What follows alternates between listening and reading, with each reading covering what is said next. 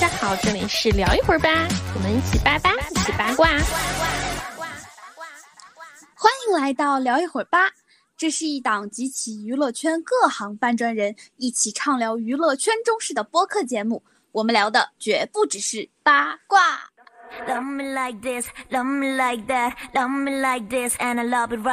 我是每天都在看剧的毛毛，我是囤了两季一口气追完的菠萝，我是从冬天到春天终于等到第二季更新的 C C，我是人称烂片收割机的你就。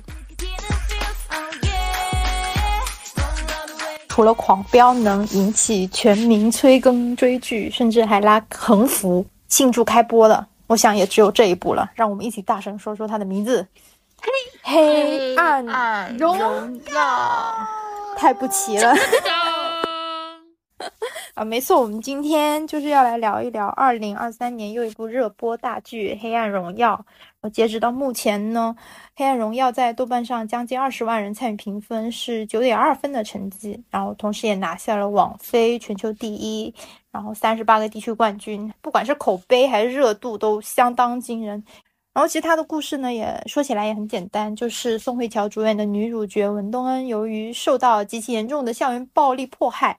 在这之后呢，对加害者展开复仇的故事。我们今天照例会来聊聊看剧的感受，也会从剧集背后展现的韩国社会形态缩影，以及现在韩国唯恐避之不及的霸凌现象来切入展开。本期节目含大量剧透，建议大家 看完剧之后再来收听哈。大家分别先来聊一聊看完《黑暗荣耀》的感受吧。啊，我先说吧。我觉得，之所以《黑暗荣耀》在国内反响也很强烈的原因，就在于我们有一些文化背景上的一些共识吧。那这样我们能够快速 get 到剧情传达的一个含义，以及编剧想要就是，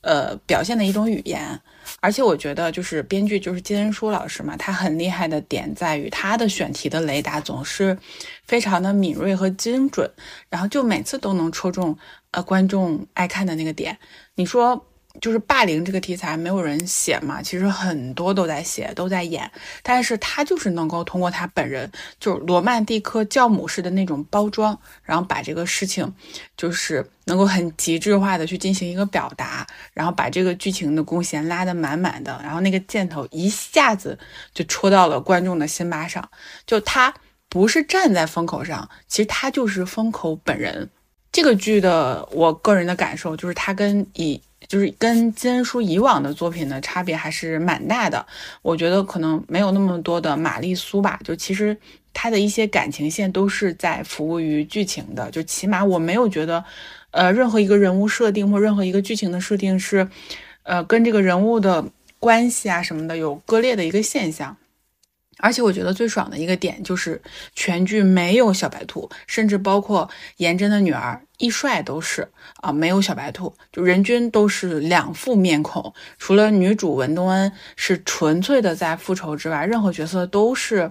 就是比较有两面性、复杂性，甚至有他们一些比较拧巴的存在。然后大家都不是一个很简单的工具人，就这点让我觉得很爽。然后其实我看到东恩的时候，其实。呃，就也联想到了我们前面聊过的狂呃狂飙里的安心，就可能真的是需要这种单纯纯粹执拗这种人才能背负和担起这么大的一个使命，就完成这么一个剧情情节。刚刚呃，C C 也说到了，说金恩淑之前有非常多的代表作，那我就补充一下，就是之前的，比如说像是《巴黎恋人》啊，《秘密花园》啊，《太阳的后裔》呀。鬼怪呀，以及之前的 The King，就是他的风格是偏向于就是那种纯粹的偶像剧，或者是带一点那种玄幻的元素在的。像这么现实向的作品，好像也确实是他第一次着重来描写。就是这个剧，就像刚刚西西说，我觉得就是我很喜欢他一点，就是他的人物有非常强的对立性，就非常的是非分明。就是纯粹的，就像那个东恩，他纯粹的复仇嘛，就像他他以他为首的受害者，他们是很坚持坚持的走自己的复仇路，然后坏人也坚信自己没有错，都是穷人的错，而且就从头坏到底。然后他的那种爽感，他不是像之前我看另外一部题材那个《侏罗之王》，他那种以暴制暴，就纯粹就是我用暴力对抗暴力。它是更多的是游离在法律、道德、法律的边缘上，然后利用他们这些恶、邪恶。本身的作茧自缚，然后来实现恶有恶报，就这种爽感，我觉得是之前看别的那种复仇剧所没有的，就我比较少吧。然后就是刚刚也聊到了那个金恩淑嘛，就金边，金边我觉得金边特别特别厉害的，就是他的台词，就是他自己之前接受采访的时候也在说，说有人问他说你觉得这部里有没有什么特别名台词的地方？他说我写的每一句都是名台词，每一句都是金句。他用台词也好，细节也好，就迎接、营造出了就是从播出以来一直被被大家广泛讨论的那种阶级氛围感。然后这个就要提到另外一部剧，是那个《小姐》跟《分手决心》那个编剧郑瑞景，他就是金高银主演的另外一部韩剧那个《小小姐们》，他们就有一点类似的，在于他们的台词细节句句没有提到穷，但句句却透着穷，像是颜真说。对穷人来说，家属就是最大的加害者。然后，就颜真是从头到尾一直在，就是不断的在用言语和一些行为来，就是会强调他跟其他人他们之间这种阶级的区别。像是在第二集开头，在颜真公司楼下那个咖啡店，然后颜真对文东说：“说你的人生像地狱，是因为我嘛？你从出生那一刻起，你的人生已经像地狱了，你应该感谢我。”多亏我，你还当了老师，我给你动力，让你咬紧牙去改变人生，这有错吗？然后还有一个就是，前面也提到说，为什么就是所有的恶人都觉得错的是穷人，错的是穷病，跟跟他自己的行为没有问题，他觉得自己从来就没有错，就是他就是在那也一样是在咖啡店后面又说了一段，说为什么穷人都觉得人生中只有劝善惩恶，相信善有善报，恶有恶报，就是所以说，这就他在恶人的。在他们这帮人的定势里，他觉得你们穷人才会相信善有善报，恶有恶报。我们富人只相信我做的就是对的，我做的没有错，我只是在教训，就是在教育你们，我只是在给你们机会。我觉得这个也是这个剧一方面就是能让很多的人有共鸣的地方吧。我其实我我我这个人就是。我说我自己是烂片收割机，就是我什么样的剧我都看，但是这部剧我确实是非常喜欢，因为我很喜欢各种刑侦啊、悬疑啊、复仇题材的剧，我我在这方面阅片量特别大。然后《黑暗荣耀》，我觉得它算一部很就是爽剧，最终的结尾，我个人来讲我很满意。就是我的性格，我其实特别害怕复仇不成功，然后再加上大家对。韩国人的一些了解啊，我就很害怕韩式狗血的那种烂尾。就是我个人的世界观就是非黑即白。我的想法里，就如果坏人没有得到就是应有的惩罚或者报应，那我带入这个角色，就带入东恩这个角色，我会生气，会难过，我可能会反反复复夜不能寐。我这人心事儿有点重啊，同朋友们。然后相对于国产剧来讲，我觉得《黑暗荣耀》就是没有过度的去美化恶人的角色。你知道，国产剧很多时候就是去剖析啊，他为什么会变成这样，他悲他这个变坏身后的悲情故事啊，强行上纲上线，我觉得没必要。我觉得韩剧这个就是《黑暗荣耀》没有分析这个恶人为什么会这样，就简单粗暴以恶制恶，这个我觉得拍的特别好。我觉得这一点主要也是因为就是也像之前就是毛毛提到的。嗯，就是他把两个阶层其实描绘的就非常的明确了，就是而且像韩国人生活的那个，就他们自己所处的那个社会生活的环境嘛，就是确实也是分了两个阶级，然后富人阶级本身就是这样，就是他们不可能去跟穷人去共情，所以也所以他们的距离可能确实就不存在像。呃，老舅刚刚说那种情况，就是什么去给他们找各种各样的理由啊？不会，因为他们确实就是被富人阶级在压迫。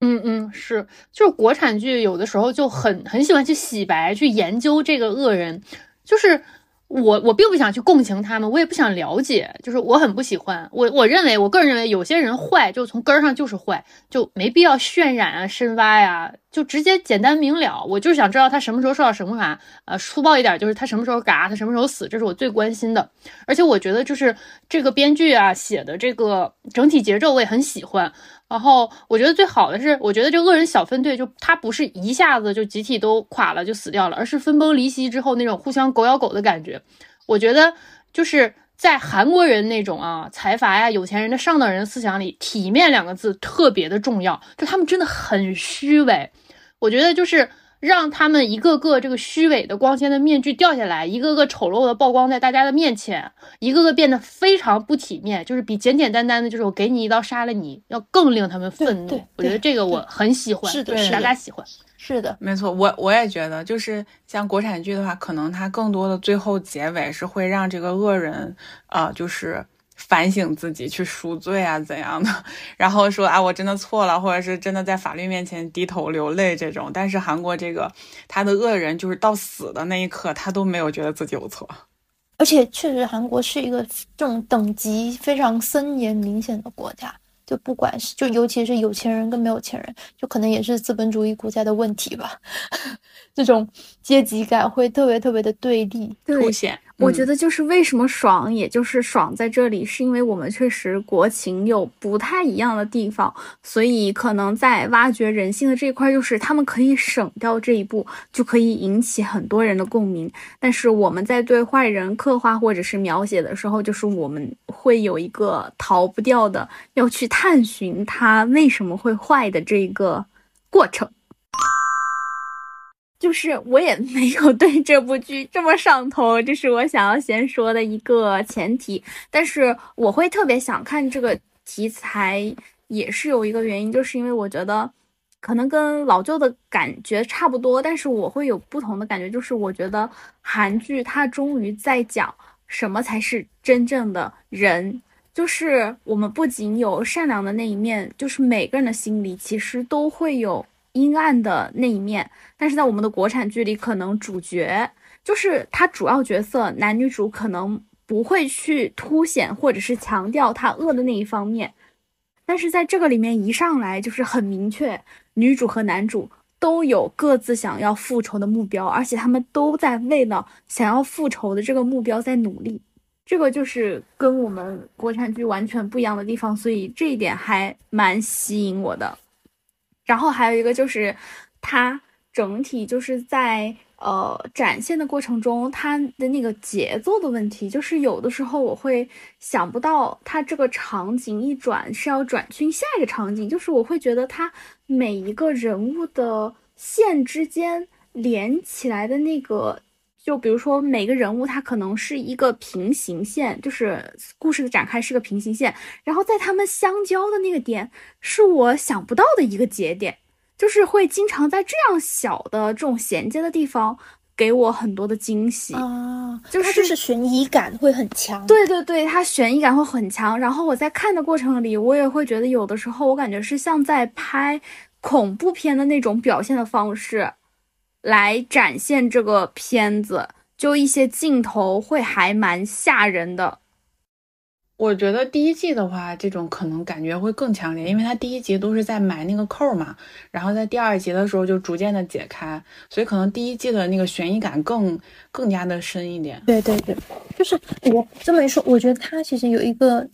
蛮好的点，就是它的反转，它不是为了反转而反转，它每个反转都是非常巧妙的去设置，而且它不会按照一个固定的时间线去走。就比如说，我印象比较深，就是一开始不是很早的那个孙明悟不就死了吗？然后他死了之后，他没有一直没有揭开他到底是怎么死的，然后是怎么个死法，但是他会一直就是暗暗的在指向说那双绿鞋子，就是沿着那双绿鞋子，还有他那个脚上的伤疤，然后一直到第二季，他连到第二季揭开孙明武死亡的。就是他是怎么一个死法，包括他是怎么去推进他以他的死作为一个契机去推进整个整个复仇的动作，他都没有以一个我们正常逻辑的时间线去走，他而是穿插的，对，不定不停的穿插穿插。我因为他好像是第十，反正就他是大概花了有四集四五集的时间在穿插这个事件，穿插到最后，觉得这个真的很厉害，嗯。而且包括到最后，就是他强调说，就是在我以为就是一定是那个颜真杀了他之后，他突然又跳出来了一个反转，就是这一点会让我觉得特别的惊喜。我觉得哇，好牛啊！就是整个手法都是让我想不到的。对呀、他最后就是那个那个女店员嘛，就也是呃东恩的那个同学，然后就他俩之间的那个对话就印证了，就绝对不会，第一是不会让自己手上沾血，第二是绝对凶手是绝对绝对是颜真这个事情就坐实了。就是我嗯刚开始没有特意注意，就是他说最后的杀人凶手一定是颜真，就是那个时候我还没有反应过来。但是到了后期，他就是把整个事情挑明的时候，会觉得哦，好牛啊！因为他就会让我感觉，就是他每一个人写出来，就是他虽然这部剧里人不是特别多，但是他写出来的每个人全都是有用的，没有一个人是纯粹的工具人。他就连小孩儿都是，然后甚至详细到就是跟他同一个工厂那个女孩，她口中的说什么有用那些大佬那些哥哥都有出场，我真的很细致，每一个人物都就是只是嘴上提到的，没有废的情节，对，都会出场。所以我当时在看的时候就在想说，哇，这个人物小传和大纲这得怎么写呀？特别是他每一个节点都设计的这么巧妙，哇，我真的是。因为我自己最近就是在做在做大纲，就是已经快被折磨的想要发癫了，就确实是也已经发癫好几天了。就是我看到 我这种程度的跟他这种程度，我想说，嗯，好想学习一下哦，真的好厉真的呀害，真的，你这么一想，你就会想说，那些那些天天喊着大噱头的，什么悬疑片、什么反转片、什么什么什么恐怖片、惊悚片，哎，你们都学学吧，拜托，人家不是一个以惊悚为主的这么一个东西，但是他却能做的这么的精细，对对，也不知道金恩淑学老师会不会开一些什么编剧课程。哦，那我那我还蛮想学，我我想学，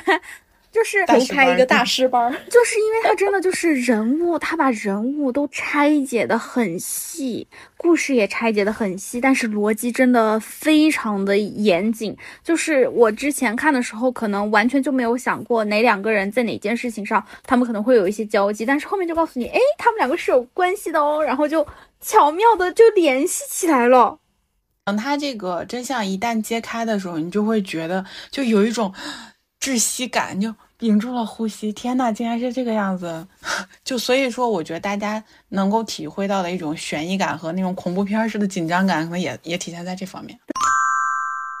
还有一点就是，我可能觉得这一部片很不一样的一点是，因为金恩淑之前的作品，就是刚刚我也大致的说了一下，基本上都是一些纯恋爱剧、偶像剧，但是他这一次就是把它着重要展现、呃描绘的一些部分，就放在了复仇以及悬疑的一些点上，反而我觉得啊，就是他之前最会营造的那种恋爱的氛围，他这一次。有一点把它放在了不太重要的一个位置上，所以在这一次，我不仅又占了邪教，我占了文东恩和何道英这一对 CP，不止你一个人，我真的很希望他们俩发生点什么，你知道吗？直到最后，我都希望他们俩可以发生点什么，因为他们两个在一起的那嗯，他们俩不是睡过吗？没有。你看，这就有一个被被误导的。你这，他们俩没有，他们俩只只是纯纯靠着两个人之间那种强烈的氛围感，你知道吗？就很有 CP 感，征服了我，以至于到了第二部的时候，我看到了就是真正的男主，就是强调了一下他的定位之后，我发现，嗯，毫无 CP 感。我要做一个打碎你们美梦的人，打碎你们这些 CP 粉。前两天吧，然后有一个采访，就是采访那个郑成日，他自己有人问他说是那个何道英是爱颜真的吗？他说是很爱很爱颜真的。他始终，他始终，他对颜真是很是是其实有很深的感情在的。首先，我我自己不是邪教 CP，我是克男主的，因为我觉得我有选我选年轻人，我觉得年轻人要就是要和年轻人在一起。然后我在网上看了一些就是神神叨叨的分析，说是他们俩其实是睡过的，所以刚才你在这说这种又朦胧又氛围感，我惊了一下，我一直在我的印象里就是睡了，他们俩就是睡了。他没有表现出来，那就是没有。应该是没有的，因为我真的很关注他们两个之间关于语言的碰撞，没有，他们俩就是没有。没有的，没有的，没有尤其是尤其是你很很明显，你看到他就是他跟他去那个饭店里，就文东恩本来很轻松，想跟他说一些有的没有，但是何道刀英就很警惕，说就是在强调我我我是不会离开我老婆的，你还想补充点什么吗？就大概是这个意思。我觉得是在拉开距离，就是因为他们还是有阶级阶级上的阶级的那个对对对对对，必须要跟你拉开。是我觉得文东恩对他是有很强烈的吸引力，他其实自己也承认了，是因为他在跟男主聊天的时候有说到这个问题，就是以下棋做比方，就是他们聊到了，就是呃。文东恩对于那个何道英这个角色的吸引力，他其实是承认了的。但是说到就是很爱，就是说到何道英很爱颜真的这个问题，我一直在怀疑，就是我看的时候一直在怀疑这个事情。我跟你讲，这个这个说不清楚的，这个是那个那个那个角色，就是那个演员本身自己的解读啊。呃，我因为我当时看起来就是何道英是整部剧里头，其实他才是真正的财阀。也够不上财阀，他就是个富人。他他不算，他他只是比比其他人富，但他绝对不是财阀的那个那个程度，没到没到。头蛇的嗯，那种他那反正就是。他是就是阶级，就我们就当他是阶级最高的那一个。他也就恒大地产的那个阶程度吧。太接地气了。但是你看，他一直到最后的时候都没有放弃易帅，我当时就觉得他可能就是还是对，嗯，颜真，就是嗯会有一些情感上的倾斜说。到这儿，就是呃，第一个是何道英，我觉得何道英跟文东恩就刚在第二集一开始吃过饭之后，其实他就已经下定决心要告别文东恩了，因为他觉得东恩对他就是一个利用的关系，然后东恩就是用他复仇，对他是没有情感的，所以他其实本来是有一些悸动和情愫在里面，但是他可能就真正的接触到了，呃，他知道真相之后的文东恩。啊，然后他是带有一种警惕心、戒备心，或者是他就是有些产生距离感的，因为你要利用我，我肯定是，对吧？我肯定是要对你这个人警惕，我不可能送上门，而且他不是那种，他是他，因为他是上位者呀，他不可能就是把自己置于不利的位置嘛。还有，对，还有就是，你看，其实他那次之后，包括他后来跟汝正呃下棋之后，他其实跟东恩的交集就非常少了。没错，没错，没错。然后他就说了一句话，他说：“嗯，我希我也希望他幸福。哎，对，没错，他其实就是想相当于在跟他做告别了。然后完了之后，呃，就是还有一个就是不是呃何道英是从来呃也不是从来吧，就是几乎不吃碳水的嘛，就他不吃那个饭团，他其实吃那个饭团，他也是在就是可能是在跟。东恩告别，就是其实我我体会到你的生活，我可能，呃，确实没有办法跟你在一起，然后但是我心里会有你，然后我以这种方式去纪念你，我觉得是这样。再有说的，呃就是他跟文东恩的感情，这个说完了。再有，我觉得他对那个易帅的那个感情哦，这个之前我听别的节目聊的时候也有说过，就他们怀疑那个何道英是私生子，但其实我觉得应该不是私生子，嗯我觉得嗯他可能是，我觉得不是呃，财阀的小儿子一类的。对，比如说他可能是不受重视的那个人，因为为什么？就是你看他的那个阶级性，然后包括他的一些习惯啊、包括他的一些做派，都非常的就是呃贴近上层社会。然后他其实也是在不断的就是寻求往上爬、往更高阶去爬的这么一个机会。然后包括他妈也是，但你看正常财阀家可能更要的面子，但是他妈就完全就是典型的是那种为了挤进上流社会，然后有一些。就是极端的那种类型，所以我觉得他们不是真正的上流社会的人，而是上流社会下面的人。为什么就是这么说？然后又同时他又是有一些上流社会性质的。为什么说他是小儿子？就是因为他不是在首尔市，他是在那个呃市市民民市是吗？嗯嗯吧？对啊，对，郊区郊区，在郊区，他在郊区，那哪个财阀会在郊区呢？对吧？但是他又是有那种阶级性的，所以他应该就是家族里不太受宠，然后被发配到这边来的那么一个角色，这是我的感受。然后他对易帅的那个情感，也是基于第一是基于他对颜真的一个爱意，或者是无法割舍，就是一直在给你机会，但你一直让我失望。然后易，所以他对易帅可能是还有一些对颜真的感情。然后另外一点，我觉得是。就是他可能，呃，因为他从小不受宠，他可能对这种被抛弃的孩子或者是怎样的有更多的一个同情心，嗯，这是我的感受。我但我我看的好像是，嗯、说说他住在郊区，好像是因为他喜欢静还是怎么着，我忘了。但是但是但是但是作为一个起不来床的人啊，但但他自己肯定有钱，那不不差在市区买个房子钱。我觉得他可能就是比较孤僻。我觉得何道英本身就这里面就是全员有病，没有一个正常人。我觉得这个其实男二本身也不是很正常。所以他的很多行为就比较好理解。还有我很我作为一个永远起不来床的人，我觉得颜真真的很牛。为了爱情两付出了点多。起来，两点多起来跳绳儿啊，三点多开车去上班儿，牛啊！真的，怪不得人家能嫁给大款。真的是时间管理大师，我真的我完全不行。三点钟，我可能刚开始做梦，我刚开始睡觉，但是，但是他那个市明市的那个建筑公司就是在市明啊，所以他是他把公司开在了那儿，然后颜真为了他才住到郊区的，所以我觉得可能就是根源还在那个何道英身上。这个就是因为他这个人物他没有交代的太清楚，关于他的背景，我们只知道他是一个建筑公司的老板，就还蛮有钱的。但是至于有钱到哪个地步，就是我们还是就不太能触及到，就不太能了解，只能全靠我们自己的想象和猜测。但是有一点就是，就是我之前，哎，我之前是是看，好像是角色自己说的，说其实他。还是说他到最后有大概透露出来说，其实他很早就知道，就已经猜到这个孩子不是他的了，就是他已经有意识，好像说因为他是，就是他有不育的那个本身是有不育的，嗯哦，对，他不行，他不行，他好像是自己之之前就知道自己不行，然后所以有这个孩子他会特别珍惜，哦是有这么一个点的。原来他不行啊！那如果是这样的话，那最后他带着孩子远走高飞，那我也可以理解了。对对对对对，他只是纯粹的想要有一个孩子，有一个我的孩子。然后还有一个点就是他，他是一个从一开始就是强调所有的东西必须为我所有的这么一个人。就是我，就是包括他跟很在第第一季的时候，他跟他的司机，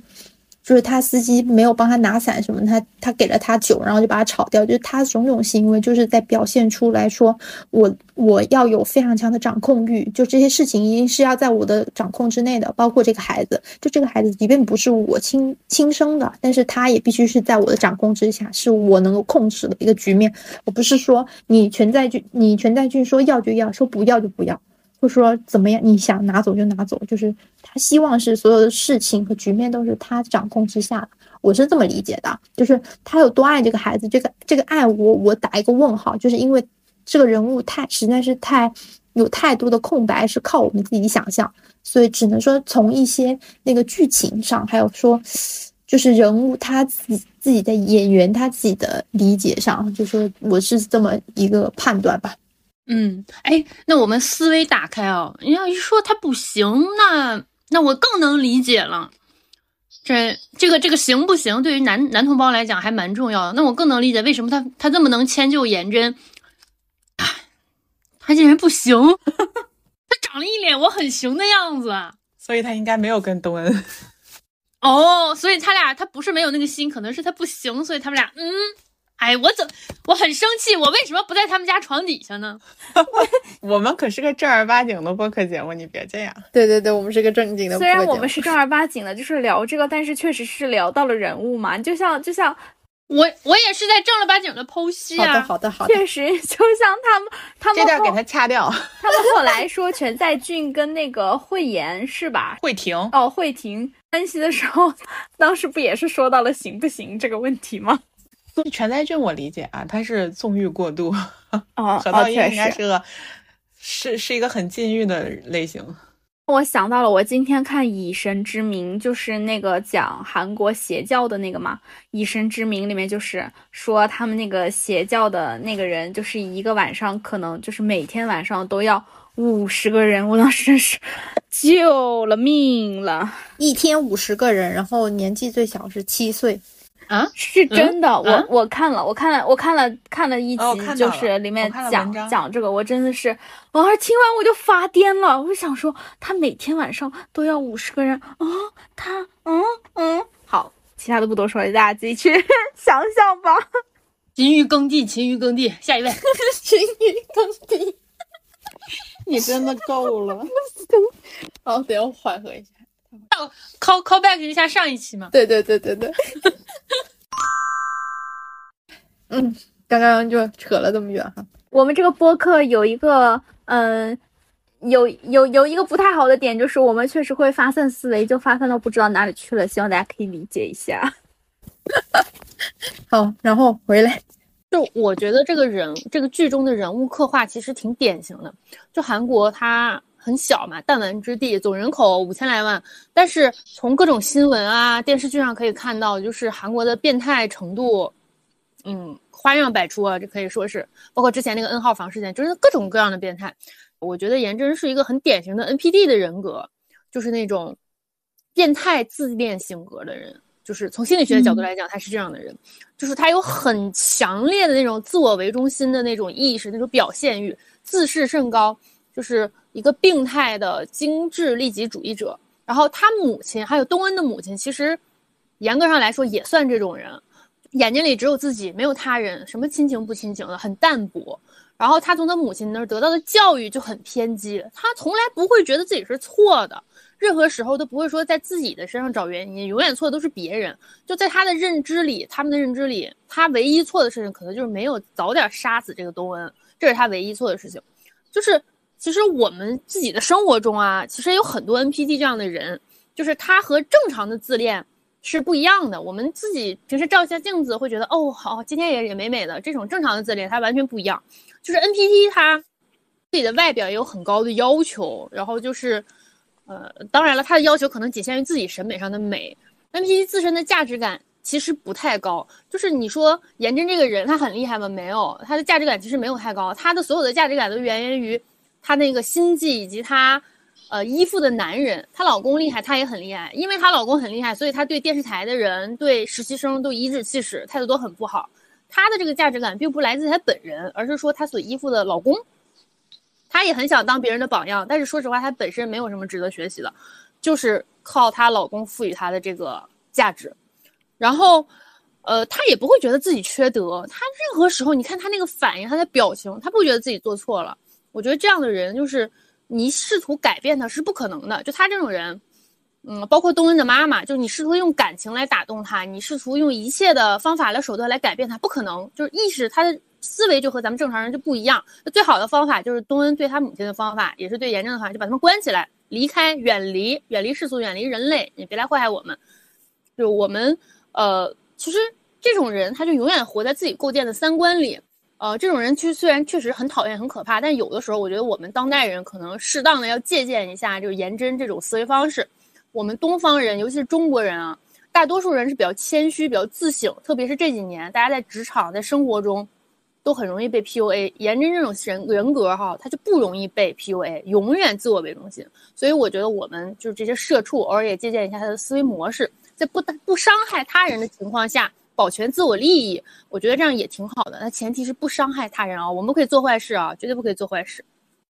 确实说是这么说，但觉得好难哦。真的就是就是就是因为我们的呃日常的生活环境，就是真的让我们从小就会自省这件事情。我真的觉得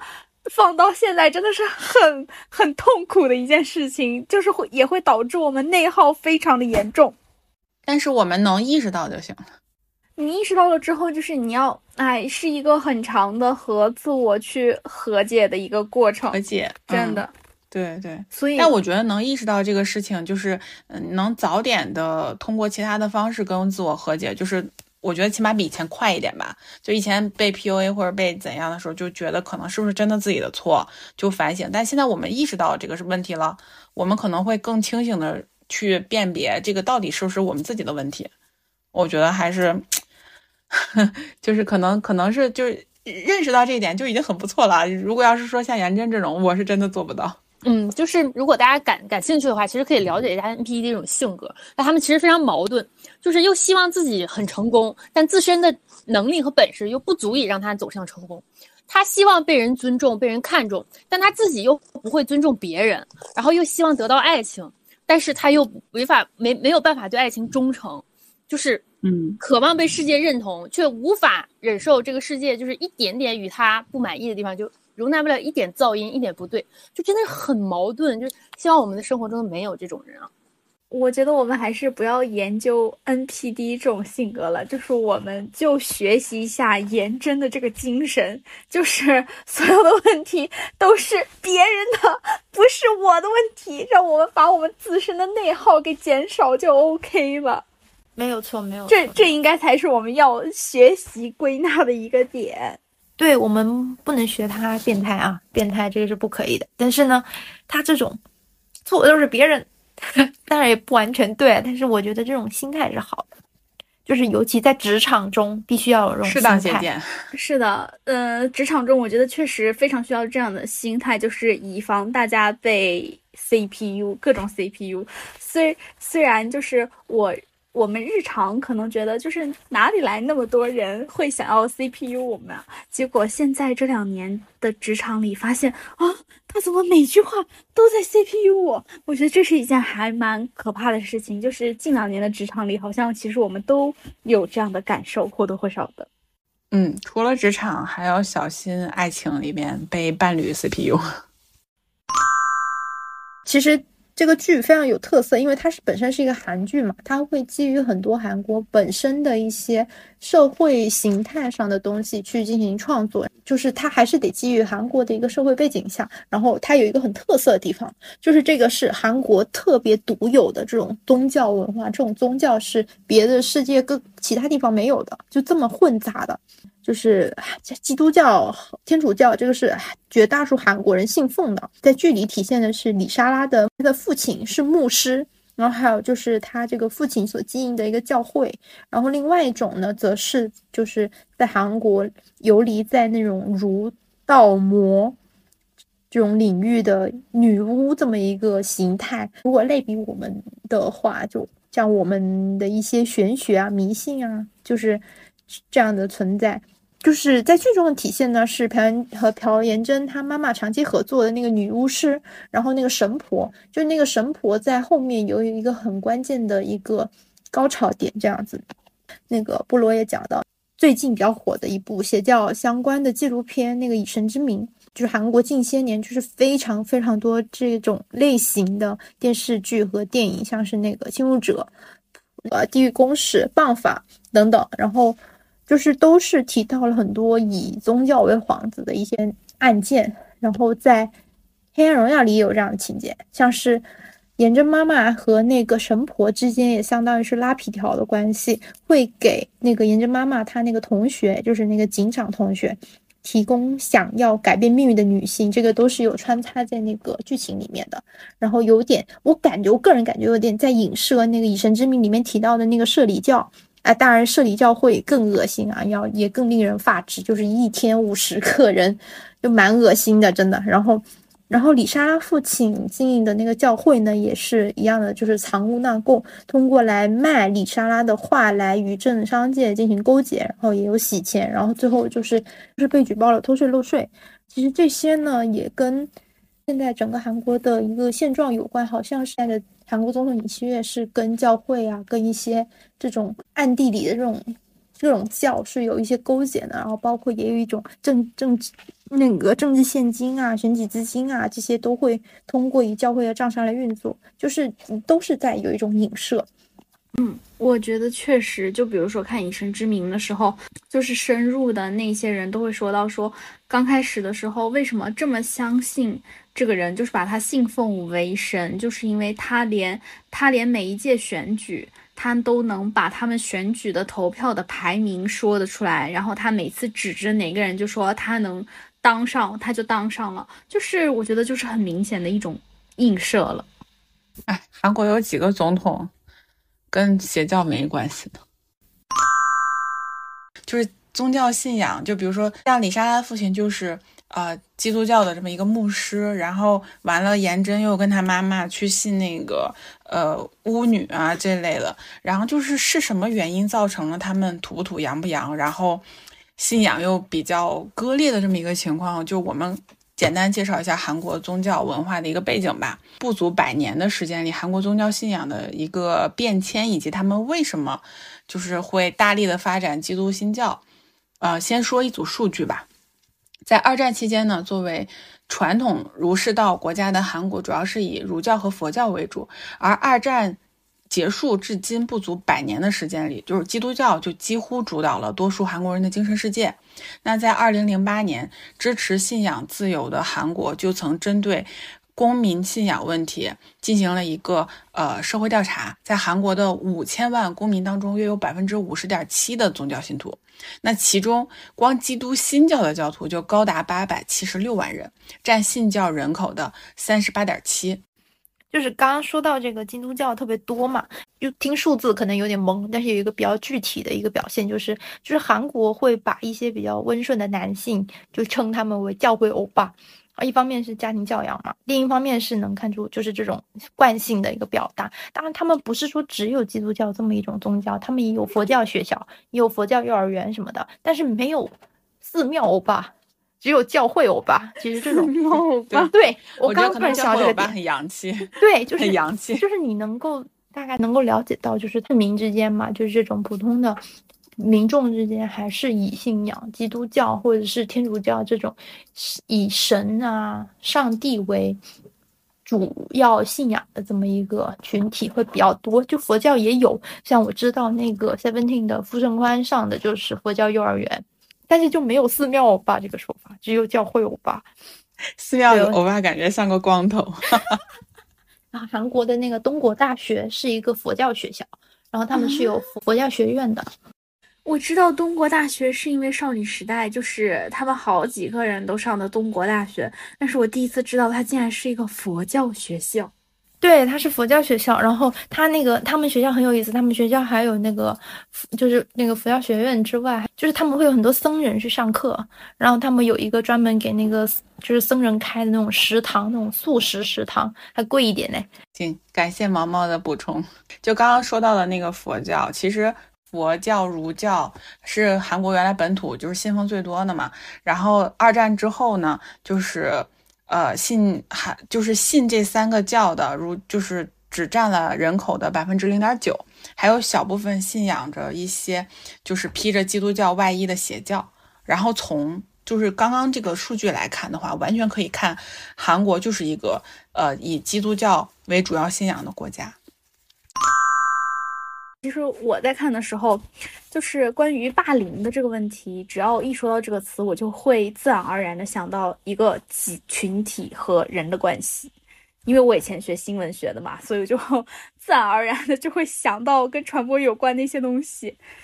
因为就是呃，个人和群体的关系真的很有意思。就比如说，他一我们一个人的时候，就可能会格外的小心翼翼，但是我们融入或者是进入到了一个群体里。我们就很容易被别人煽动，会变成一个暴徒，就是非常的容易从众。然后又正好在东亚国家，我们的文化里就是集体，好像是大家都跳不出去的一个问题。像我们自己本国，就比如说有集体主义，然后韩国的这种聚餐文化，其实也是一个很典型的表现。我觉得韩国这聚餐这个前后辈真的。反正我在那待的时候，我感到很崩溃。我每天只想回家睡觉，谁想和你们聚餐？有病啊！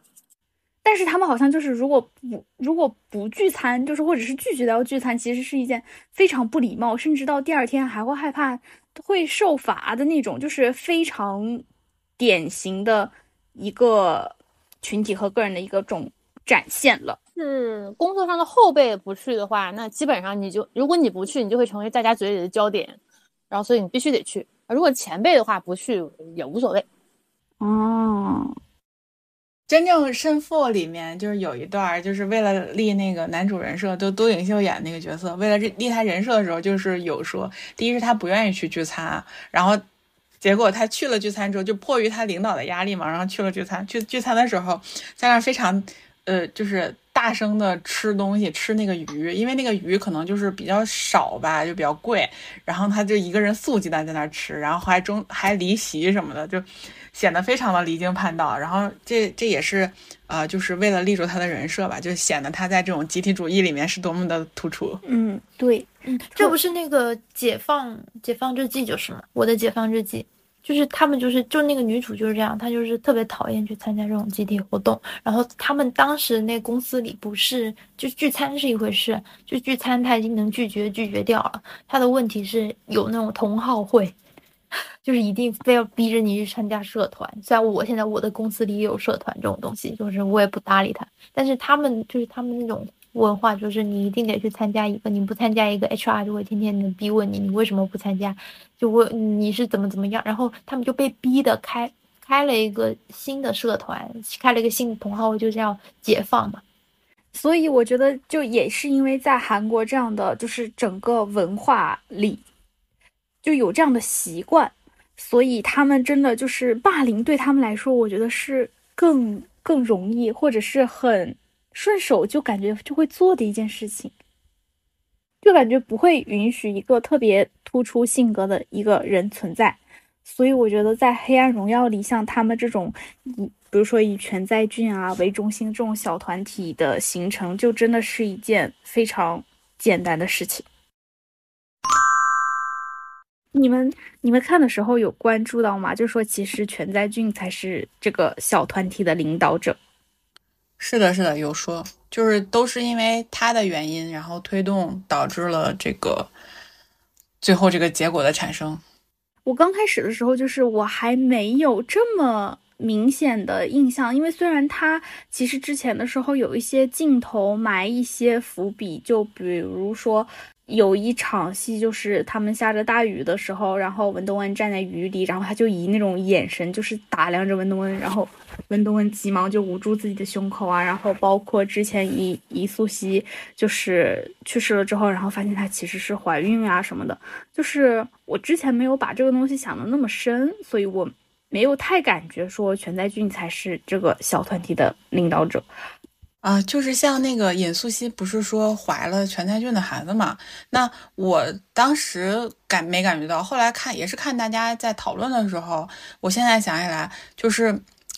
全才俊对那个文东恩，呃，就是在雨那天下雨嘛，不是他那个衣服都湿透了嘛，就对他身身材的那么一个凝视，我觉得也可能是因为，比如说他，呃，他们在欺负素汐的时候，然后素汐是，呃，妥协于他的。就是比如说，他可能看上了苏西，然后苏西是，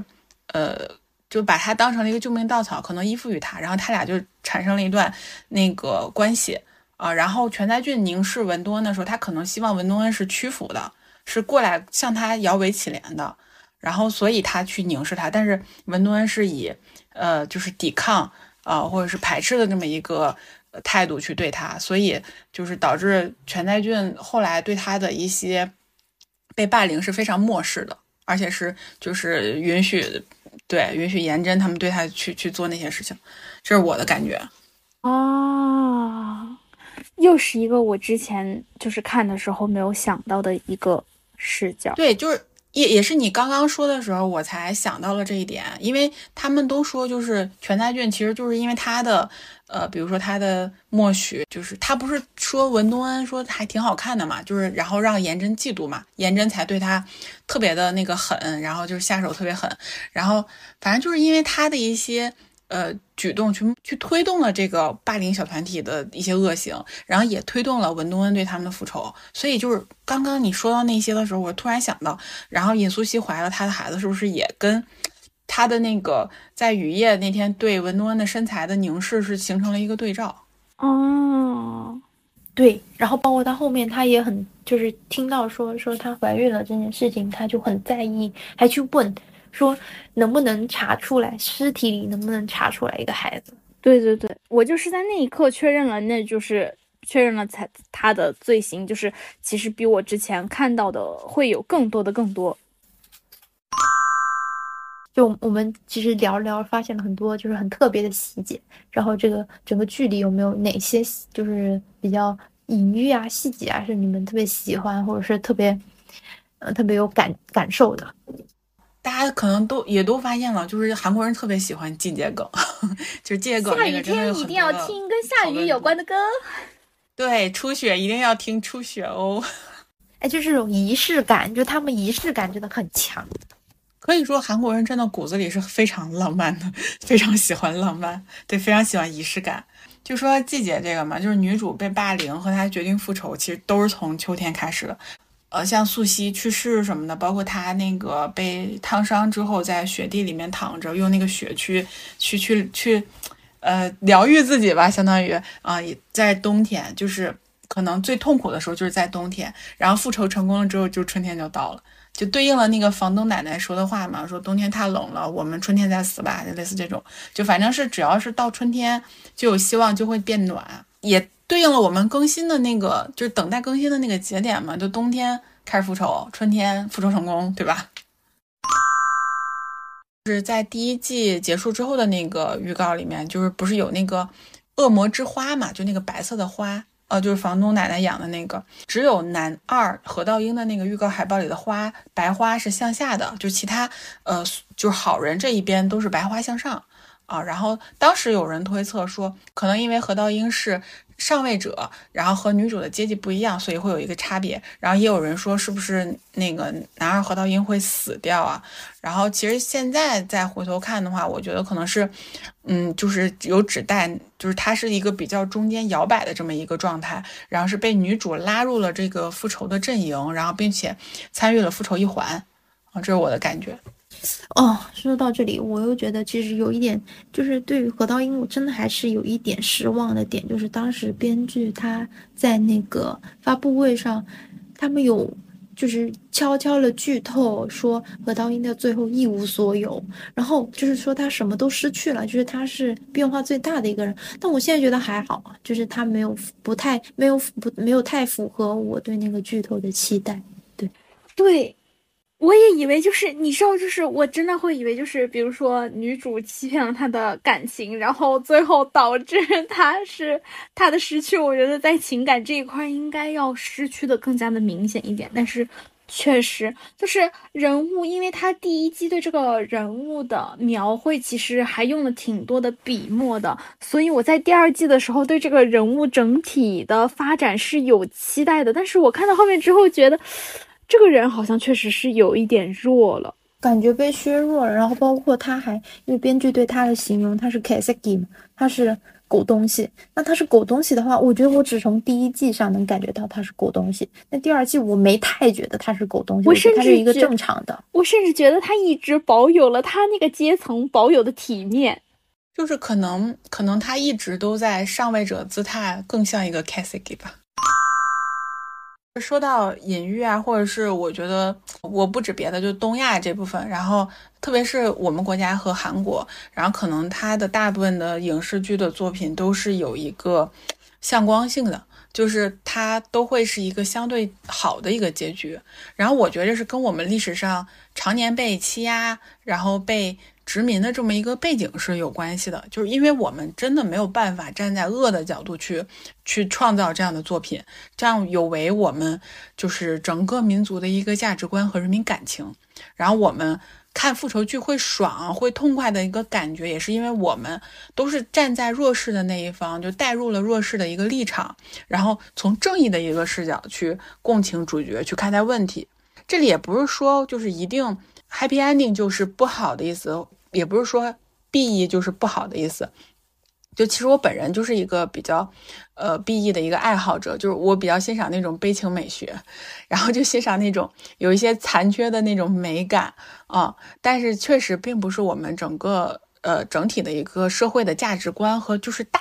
大多数的观众能接受的这么一个。我想举一个很很很近的例子，就是引入尘烟，不是因为就是那些原因被被下了嘛，然后。呃，就有了解、有知道的朋友应该知道，电影的结局其实就算是一个悲剧的一个收尾。就海清老师饰演的那个桂英的角色，是因为呃头晕栽到河里去世了嘛。呃，她老公叫游铁，然后丧妻的游铁就是在还了那个香邻的债，就是把那个鸡蛋都送给呃就是乡亲之后，就也服毒了。然后虽然电影最后出了一个小字啊，就出了一行小字说啊，老四买油铁什么在在乡亲的帮助下，然后过上了新生活，然后乔迁乔迁了之类的。但其实实际上故事原来什么结局我们不知道，就因为他可能为了过审或为了一些什么原因，所以他写了这么一行小字。但是真实我们不知道。我就觉得这个电影就是虽然笼罩了一层悲情的色彩吧，就虽然因为各种原因被下架，但是它是向光性的，虽然很短暂啊，但是它毕竟是美好过的。呃，我前一阵也是听播客，然后听到那个海清老师接受 GQ 的采访，就是讲他那一段溺亡拍摄的那个经历，就实际上。桂英死之后，他是从那个水沟的上游飘下来，然后是游铁冲过去把他捞起来，这么一个画面。他其实，在那个水里面就从上游飘下来，他拍了将近两分钟的一个长镜头，就是海清他一直憋着气在水里面飘着，然后最后被翻过来。就是他，我觉得他镜头想要传达给观众的就是一种绝望、破碎、窒息的那么一种感觉啊。但是他最后因为。可能就是因为过审，或者是因为一些原因吧，就是只保留了最后就是桂英被捞起来的那个画面嘛。然后海清老师其实他对付出了很多，然后他因为一直在那个小水沟里泡着，又冷，然后那个水又脏，然后他喝了很多水，他回去之后就是上吐下泻的那么一个状态。就是其实你说我们没有好演员，然后好的作品和好的内容嘛，其实不是。就他们这个电影在这个甘肃的农村里拍了一年。就是一直在那个农村里住着，然后体验生活。包括海清他自己，他又讲他呃，为了像桂英，然后他去晒太阳，就晒出了好多斑，甚至他眼眼睛里都晒出了那个斑啊。就是英的那个晒伤是不可逆的，嗯，所以就是说，你说我们没有好演员，没有好作品吗？其实真的不是，就只能说是我们很多的一些残忍面没有在大众面前揭开，就是我们中国的观众啊，就是被。嗯，保护的太好，保护的被保护的太好，被保护的太好了。但是，我每次也想到这个问题，就包括我们，我之前看提纲的时候，看到看到这块的时候，我在想，就是为什么有一些人不能接受人性恶的一面呢？就因为我觉得，就是人本来就是很复杂的。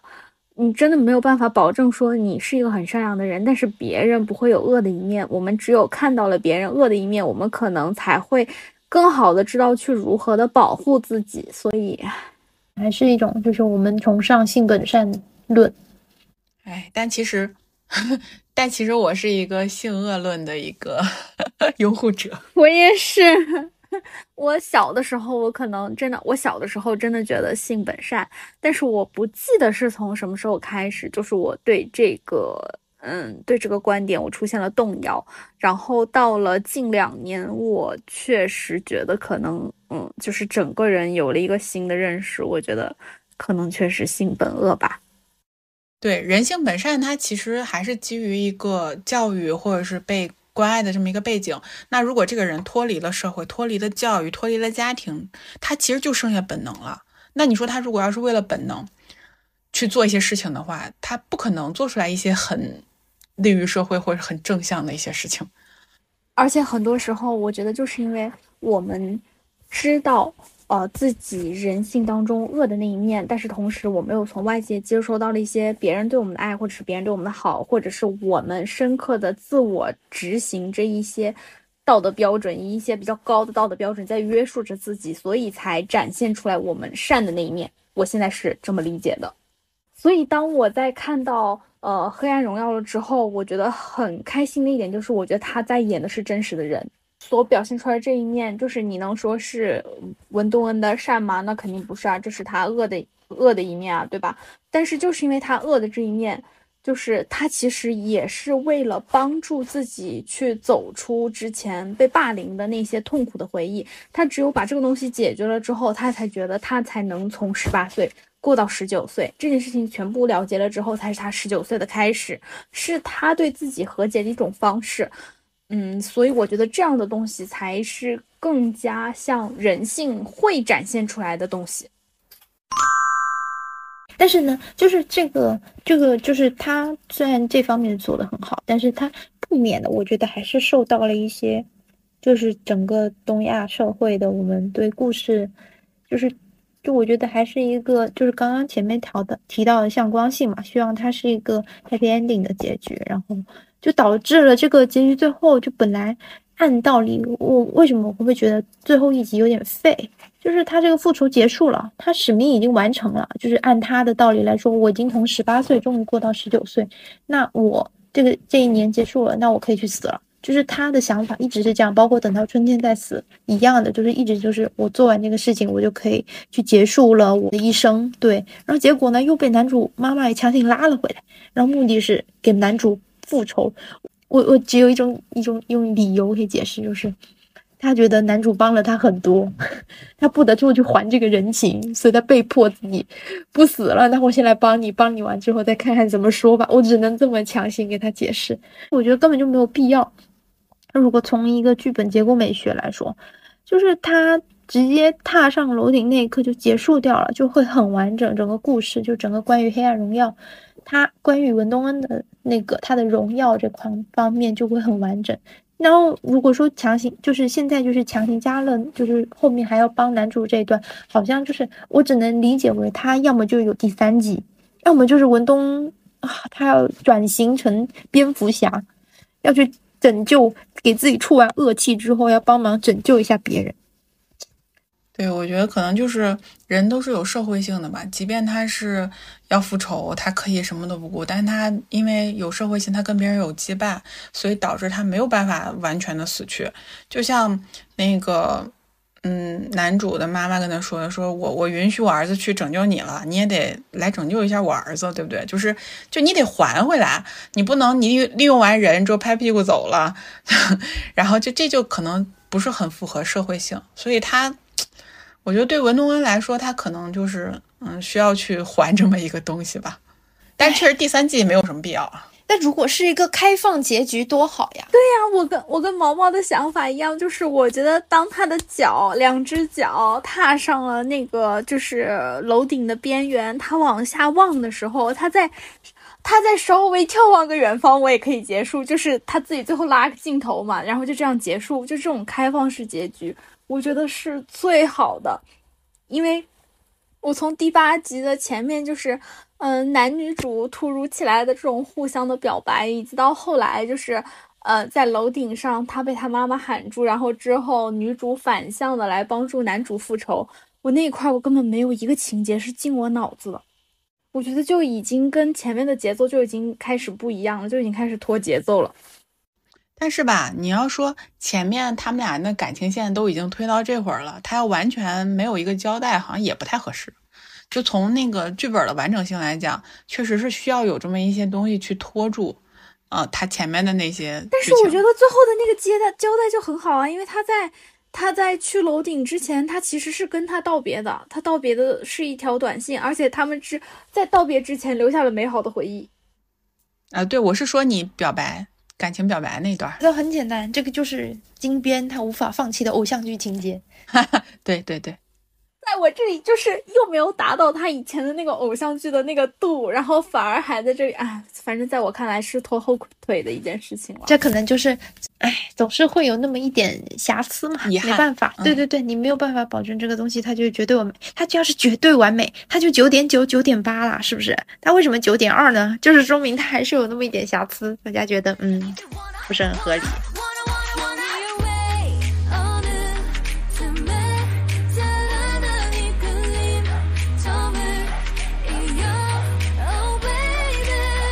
你以为这就是结束了吗？还有下一期在等你哦，快来点击收听吧。